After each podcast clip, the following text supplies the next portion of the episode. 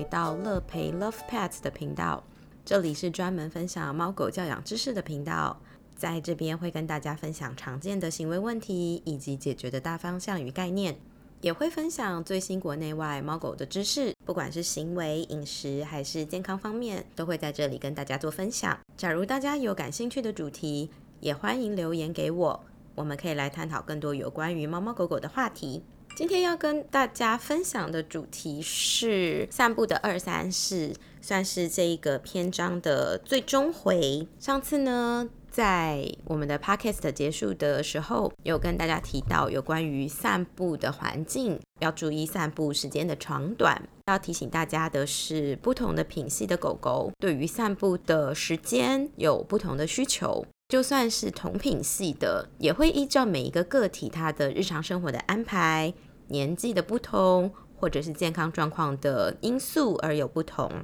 因此，我们要学会如何观察狗狗的外部表现，透过这些表现来适度的调整它们散步的时间长短，不管是要增加还是减少，次数上有没有需要比较多次，还是要少一点，还有我们要怎么样帮他们选择。散步的路径跟环境的安排，这都是我们可以透过观察来进一步做调整的。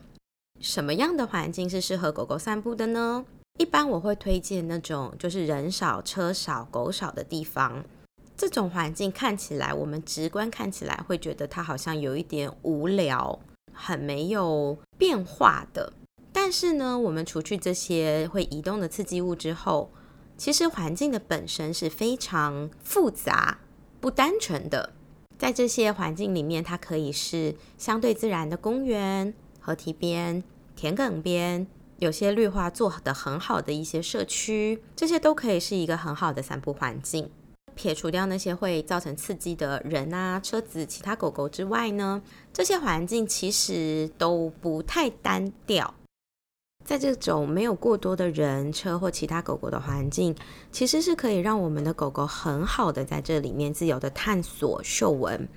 它们可以利用自己的五感去认识这个环境中的，包含像是一些形状物体，像是树的形状、草的形状，或者是还有一些像艺术品、雕塑品的这些形状，也可以在这个环境里面认识不同的气味。像是草的味道、割完草的味道、下雨天后的气味，或者是河边从上游带过来的这些气味，那这些温度、不同的湿度的变化，也都会是一个很好心智刺激。当然，狗狗在脚踩在这些地方的时候，不管是水泥地、泥土地、草地，还是什么样子的路面，包含像石子地。都能够带给狗狗很不一样的这种触觉的感受。它们在这个自由自在探索的过程中，它们也可以依照它们自己喜欢的步伐速度去移动。是否要踩在草皮上，还是它们要走在石子地上？这个过程，它们也都可以好好的运用到它们的小脑袋去做一个思考。它们可以决定是否要待在这里，待多长的时间，或者是诶，我这边已经探索完毕了。我已经知道这个地方它的感受了，我想要移动到下一个位置去做玩耍，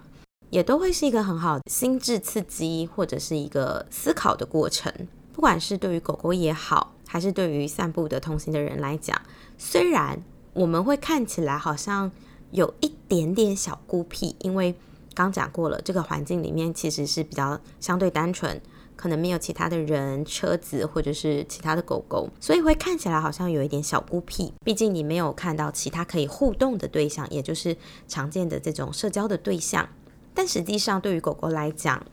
其实它在这个地方，不管是留下气味，还是是探索这些气味、触觉的感受。其实它都可以在它的大脑中去描绘出这个地方的一些资讯。当然，它如果它有留下它自己的气味，不管是脚掌的味道，或者是尿液的味道、便便的味道，它留在这个空间，也可以跟其他的生物做一些资讯交换。就好比我们在刷脸书一样，你可能会在这里按个赞、打个卡之类的都有可能。对于他们来讲，其实这就是一个像是打卡的一个过程，因为他们留下了他们的气味。那么他们就可以建立一个很好的一个粉丝社群，然后跟别人别的动物做聊天。这个动物不见得会是是一定是狗狗，也可能是其他的小动物，像松鼠的味道，或者是像一些取青的味道，也都不一定。所以它可以在这里描绘出。他心目中他感受到的这个环境的资讯，那么呢，其实这些环境对于一些比较相对容易紧张、外出容易比较夹尾巴、夹屁股的狗狗来说，其实这会是一个比较好的、比较适当的一个散步环境，因为他们可以在这个环境当中不用时时刻刻警戒，好像有什么车子会突然开过去，有一个叭叭的声音，或者是有一个狗很没有礼貌的从哪里窜出来。嘟在他的屁股后面闻他，他不用去担心这些事情，所以他可以相对放松的去感受跟家人在一起探索新环境的这种悠闲的气氛，也可以就是很好的去陪伴，不管是另外一个家里的狗伙伴也好，还是是人类伙伴也好，他都可以比较相对的感觉放松一点。因此，像这样子的环境就会是我个人比较喜欢、蛮推荐的一个环境。假如家附近没有这样子的环境的话，尤其是像 Lisa 住的这个位置，其实我住的呃算是一条大马路的旁边，所以呢，只要我一出门，它就是一条主要干道，有快速道路经过，所以在这个街道上面就会是非常的繁忙，不管是人也好，车也好，动物们也好，其实都非常非常的多。所以像这种完全没有办法避开的这种状况，我就会选择可能挑时段去散步。例如，我会避开早高峰，也就是大家上班上课的这个时间段，很可能到九点左右，这都还算是一个出门的高峰。像我的话，我可能就会尽量避开七点到九点的这个时段。在下午的时候呢，我可能会避开四点多到八点的这个时间区间，因为差不多从四点多开始，其实有很多学生下课啊。很多会看到一些阿公阿妈带着小朋友是没有上课学龄前的这种孩子，去到公园附近去闲晃呀、散步呀之类的。所以在这种时间段呢，我就会尽可能的降低我带着狗狗外出的机会。如果避开这个时间段的话，我就比较能够去避开一些人车鼎沸的声音、人车鼎沸的街口，然后在公园可能奔跑、尖叫、玩耍的小孩，我就尽可能的可以避开这些情境。避开这些情境之后呢？我的狗它也就不会接触到过多的这些比较大声的声音刺激，或者是一些气味的刺激，在视觉上它也比较不会看到这些快速移动的物件造成的这个视觉刺激。撇除掉这些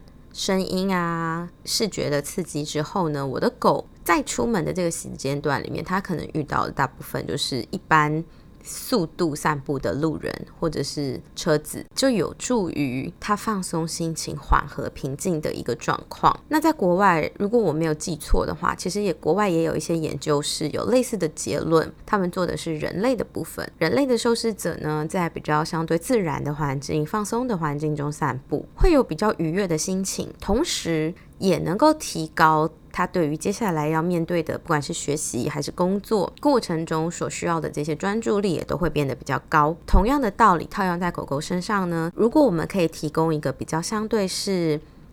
安静、平静的一个散步环境的话。其实也是有助于狗狗去放松它们的心情，提高它们可能接下来我们要对它做的训练也好，或者是日常生活也好，它都可以比较放松。在做训练的话，当然它的专注度也会比较好，它的学习力可能也就会比较快。不管是对于比较放松的狗来说，还是对于比较容易紧张的狗来说，好的散步环境对于狗狗来讲都是非常需要且必要的。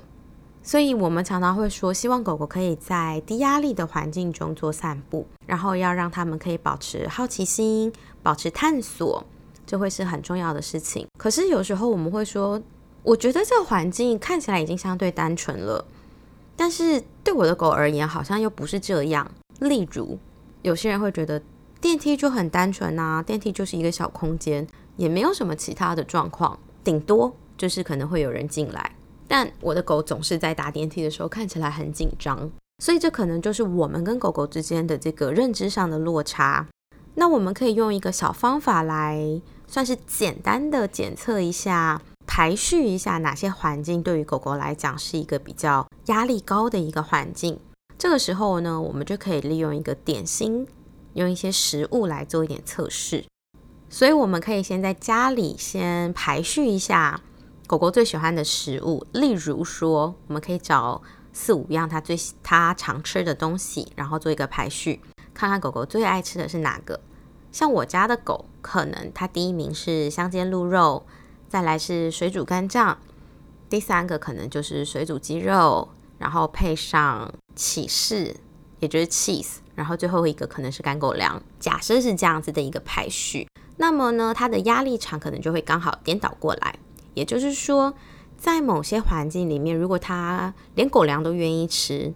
那显示它这个地方对它来讲，嗯，是小 case 的地方，它不需要感到太紧张，所以它最平常、最稀松平常的东西，它都愿意去进食。所以，像这个可能最低压力的环境呢，就是它愿意吃干狗粮的环境。那么呢，如果说可能在有一点难度的环境，例如说我像刚刚提到的楼梯的地方、电梯的地方，也许呢，它可能你给狗粮，它可能不吃，它吃它就不愿意吃它的狗食。然后可能你给到水煮鸡肉，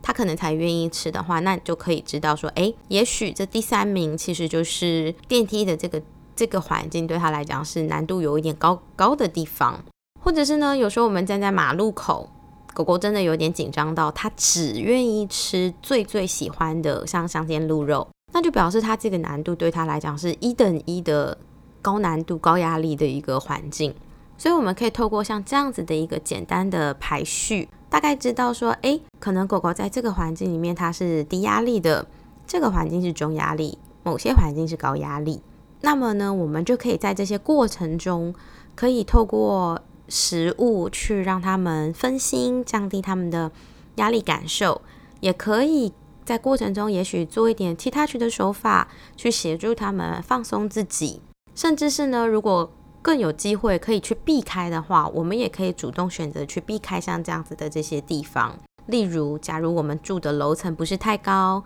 也许是五楼，尽管有电梯可以搭，也许我们也可以选择是个爬个楼梯，协助狗狗可以。尽可能的去避开在电梯中的这种压力的感受，或者是呢，在外出的时候，也许知道，哎，左边这条路经常会遇到很多的街道，很多的红绿灯。那对于狗狗来讲，左边可能是压力比较大的一个散步方向。那么我们出门就可以大多数时间，也许可以朝着右边的方向走，也不一定。这都是我们在散步的过程中可以去做选择，并且去做出调整的。让狗狗可以有很好的机会去探索放松的散步，会是一个比较重要的过程。至于散步时间的长短，其实也是要看狗狗当天的状况。也许我们发现到它刚出门的时候，今天的日子可能因为比较繁忙，所以狗狗本身出门它的情绪就很高昂的这种情况，也许我们就不适合散步太久，因为在外面的时间越长，也许接受到的这种。车子的刺激、声音的刺激会比较多，那他情绪可能压力累积就会来到一个高点，他就很可能会面临到某些情境的时候，他的压力值就爆表。那么那个时候他可能就会吠叫呀，或者是扑人的这种情况就可能会出现的比较频繁。那么我们就可以降低他在外面的时间，而是回到家去做一些比较相对平静的活动。假如他今天可能活动做的比较少。也许我们的散步时间会需要长一点点，而且刚好我们去到的环境又是很相对安静的，是比较舒服的环境的话，也许我们的散步时间就可以拉得长一些些。那这个也都是我们在过程中可以去做调配的、去调整的。好喽，那我们今天有关于评估散步环境适不适合狗狗，还有散步时长的。一些小分享就到这边了。喜欢我的节目，请记得按赞、追踪并分享给好朋友。有喜欢听或想要听的内容呢，或者是疑问，也都可以上粉丝页搜寻乐培 Love Pets 找到我。咱们下次见喽，拜拜。